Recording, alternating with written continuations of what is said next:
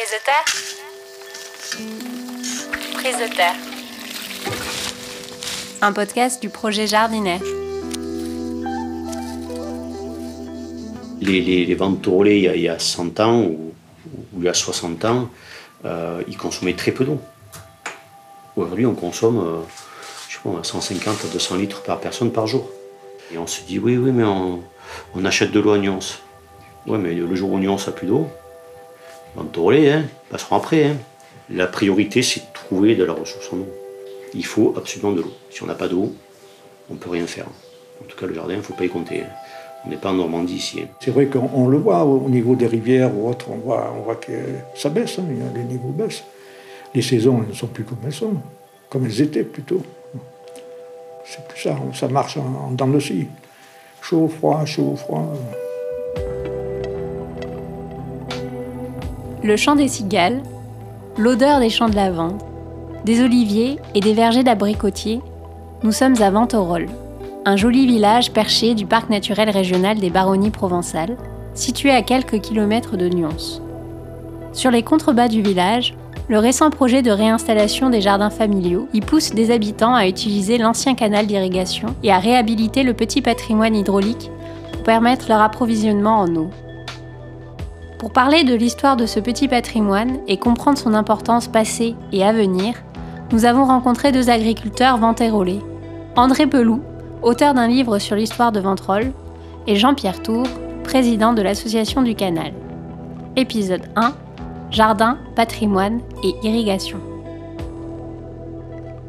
Euh, il faut savoir que le, le canal a une longueur de 2 km. Et il a été construit d'après les archives, ça remonte en 1746, puisque les archives nous, révèlent son existence par un acte notarié datant de l'année 1746, donnant le droit au marquis d'Andigné d'utiliser l'eau pour faire fonctionner un moulin, un moulin qui doit être un moulin à huile. Et en même temps, il, avait le droit d'arroser aussi euh, ces terrains qui étaient en dessous du village, qu'on appelait les grandes prairies. Et alors, il y a la Révolution qui est passée par là, mais euh, apparemment, le, le- le seigneur n'était pas euh, un mauvais citoyen, donc euh, il, il a gardé ses, ses propriétés.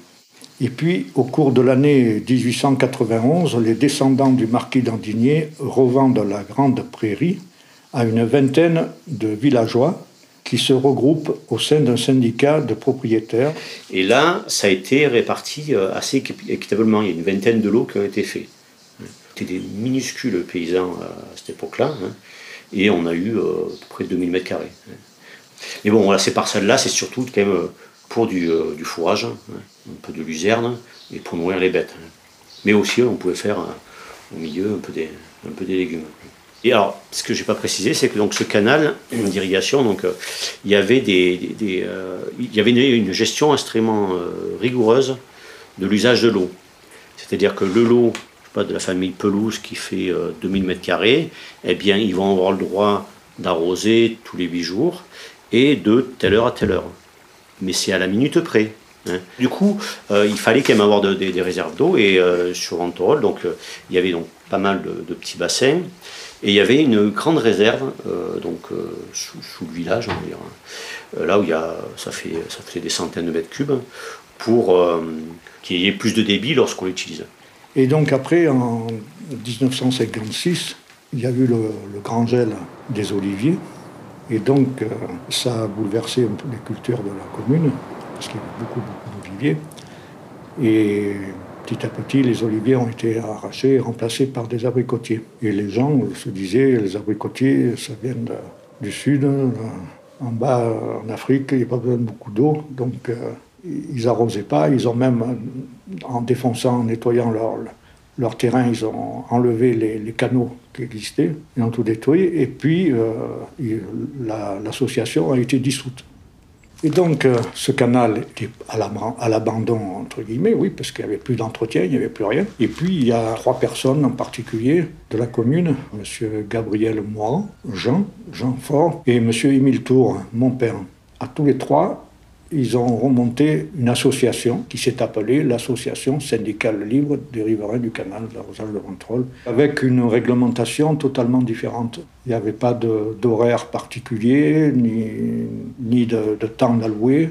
C'était euh, avec des tuyaux, on prélève, mais raisonnablement, de manière à ce que tout le monde puisse en avoir. Donc tous les, riverains en question, ça faisait 20 à 25 personnes, à peu près.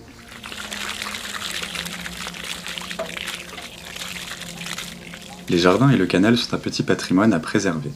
Ils ont joué et joueront un rôle primordial dans la vie du village, comme l'explique André Pelouse. Le, les jardins, c'était l'honneur des femmes. C'est-à-dire que euh, la femme s'occupait ben, forcément de sa, maison, des enfants, mais dès qu'elle avait du temps euh, libre, elle allait s'occuper du, jardin. C'est aussi un lieu euh, d'expérimentation. C'est-à-dire qu'on a récupéré des graines ou des semences ou je ne sais quoi. Bon, ben, on va les essayer dans, ce jardin-là pour voir ce que ça donne et avant de peut-être passer à une étape, euh, on va dire, un peu plus importante. Euh, c'est aussi un lieu de sociabilité parce que comme ces jardins-là se, touchent tous et puis il y, a quelques mètres entre les voisins, ben, c'est là où on va se, on va se rencontrer. Donc au sociabilité, c'est comme le lavoir, c'est comme euh, la boulangerie, voilà, c'est des, lieux où on, se rencontre, où on se côtoie. Euh, assez, euh, fréquemment. C'est du, petit patrimoine.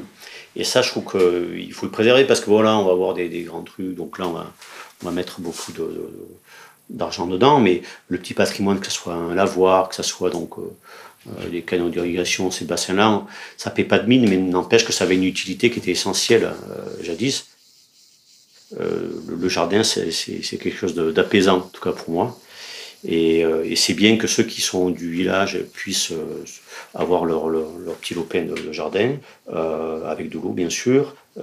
c'est aussi un lieu de rencontre. Il y, a, il y, a, des gens qui sont positionnés, qui sont seuls, qui sont retraités, donc qui, vont pouvoir faire leur, leur propre jardin. Et je vois ça de façon très positive. Et puis ça peut créer aussi une dynamique, ça peut permettre des, des, personnes qui n'ont pas de jardin, de, dire tiens j'ai un open jardin dans le, dans, à côté, donc euh, ça peut être euh, quelque chose de positif pour venir, si on a des enfants, c'est peut-être euh, plus intéressant. À Anterolles, le projet de jardin familiaux est lancé.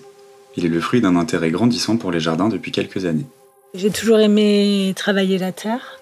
J'ai des amis qui avaient déjà des jardins partagés. Je trouvais ça vraiment extraordinaire. Ça crée des liens sociaux. Ça permet à des personnes qui n'ont pas vraiment les moyens d'acheter des légumes euh, corrects toute l'année, de pouvoir aussi cultiver leurs parcelles. Ça permet de prendre conscience euh, de ce que la terre peut nous apporter, comment on peut la respecter, comment on peut gérer l'eau, l'importance de l'eau. Ça apporte énormément d'informations et de prise de conscience. Myriam et Mariana font partie de l'association des jardins familiaux. Elles nous présentent le projet. En fait, lors euh, de la campagne municipale, on s'est rendu compte que les trois listes en présence voulaient vraiment mettre en place euh, les jardins familiaux. Et donc, euh, suite aux élections, il y a l'association qui s'est créée afin de travailler sur ce projet. Et en même temps de travailler sur l'embellissement de la Kong. On devrait être à 900 mètres carrés, à peu près consacrés à la partie euh, culture. Et puis il y a toute une partie de la parcelle qui est consacrée à des fruitiers collectifs, à une zone de convivialité et à des zones aussi techniques euh, d'arrivée sur les jardins, de circulation, etc. Comme l'a dit Mariana, il y a une partie du jardin qui est vraiment pour les cultures et l'autre partie qui est pour euh, tous les membres de l'association. Parce que dans l'association, tous ceux qui vont s'inscrire, c'est pas uniquement pour avoir une parcelle. Il y a des personnes qui vont travailler, qui vont vouloir des parcelles et d'autres personnes qui ont plus envie de travailler sur euh, l'embellissement du village. L'idée étant de pouvoir euh, proposer aux gens qui adhèrent une base euh, avec une idée des chantiers qu'on peut avoir à faire sur place, parce qu'il y a de la réhabilitation sur les petits murets de pierre sèche. il, y y avait cette citerne, elle, elle apportait l'eau via de petits canaux en pierre on voudrait aussi réhabiliter. Et donc, on voulait un peu mettre à jour les différents chantiers qui, euh, avait sur euh, ce, cette parcelle, parce qu'il y a aussi des gens qui euh, avaient l'idée simplement de participer au fait que ce, projet existe sans forcément avoir envie d'avoir un, lieu de culture à eux. Donc il y a aussi effectivement il y a eu de la manifestation d'intérêt et, on espère qu'il y en aura d'autres. On va participer à la foire écologique de, de Nyons pour voir aussi si des gens seraient prêts à venir faire des partages de savoir et de savoir-faire. Il faut savoir qu'à la différence de Mirabel et de Nyons, dont les jardins ont été conçus par euh, la commune, donc par la mairie. Euh, la mairie nous donne un coup de pouce, donc on a aussi une subvention de 400 euros, euh, en tout cas pour cette année, de la part de la mairie, que ce soit pour les jardins ou pour l'embellissement. Ils nous ont mis à disposition le terrain et ils se sont engagés à clôturer aussi la zone de culture, donc ça c'est déjà très très bien. Mais euh, à part ça, c'est notre association qui va devoir trouver tous les moyens nécessaires pour faire tout le reste. Donc c'est pour ça qu'on va participer à la forêt éco-bio et aussi au parcours artistique qui va avoir lieu à Venterolles. Nous allons présenter des projets autour des Oya, parce que l'eau c'est important et donc c'est une façon aussi dans les jardins de pouvoir apporter de l'humidité au pied des plantes sans avoir besoin d'apporter beaucoup d'eau. Et comme on est en démarrage, euh, on est ouvert à toutes. Euh, voilà. Les choses vont se mettre en place petit à petit et c'est ça qui est bien. En fonction des envies de chacun, les choses se mettent en place. C'est vraiment quelque chose de solidaire. On a vraiment envie que ça reste comme ça et qu'il y ait des bonnes volontés et que d'une chose à une autre, ben, les choses se créent. L'idée, c'est vraiment de le faire euh, avec le cœur. Face au manque d'eau, l'association réfléchit à des solutions pour assurer l'irrigation des jardins. Notre projet, c'est de vraiment essayer de collecter un maximum d'eau de l'hiver et du printemps pour euh, pouvoir faire face euh, aux périodes de, grosses périodes de sécheresse de l'été. Il y a un ancien bassin qui existait déjà qu'on est en train de rénover et à partir de là, on remplira le bassin. Il y a ça et puis aussi le projet euh, d'essayer de récupérer l'eau des gouttières de la, du village. Mais là, c'est un projet pour le moment parce qu'il faut qu'on trouve comment amener l'eau jusqu'en bas. Il y avait avant un accès à cette eau de ruissellement et euh, lors de travaux, euh, elle a été remise à l'égout. Donc il s'agit à un moment de repérer où sont à nouveau les zones euh, où on pourrait venir capter cette eau de ruissellement euh, qui vient des eaux de pluie et aussi ce qu'on appelle la déverse du Grieux qui est une autre petite euh, rivière qui coule de l'autre côté de Venterolles et qui aussi comme pour le canal permettrait d'avoir une partie de, de l'eau résiduelle qui pourrait être disponible.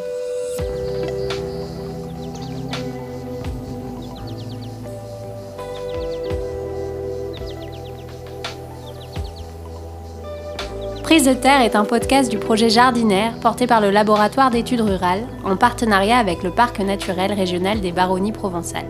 Merci à Jean-Pierre Tour, André Pelou, Myriam, Mariana et Anne-Marie pour leur témoignage, ainsi qu'à Alexandre Vernin pour la mise en lien. À l'écriture et à la voix off, Quentin Hélès et Octavie Fink. Au mixage et à la création sonore, Ludovic Fink.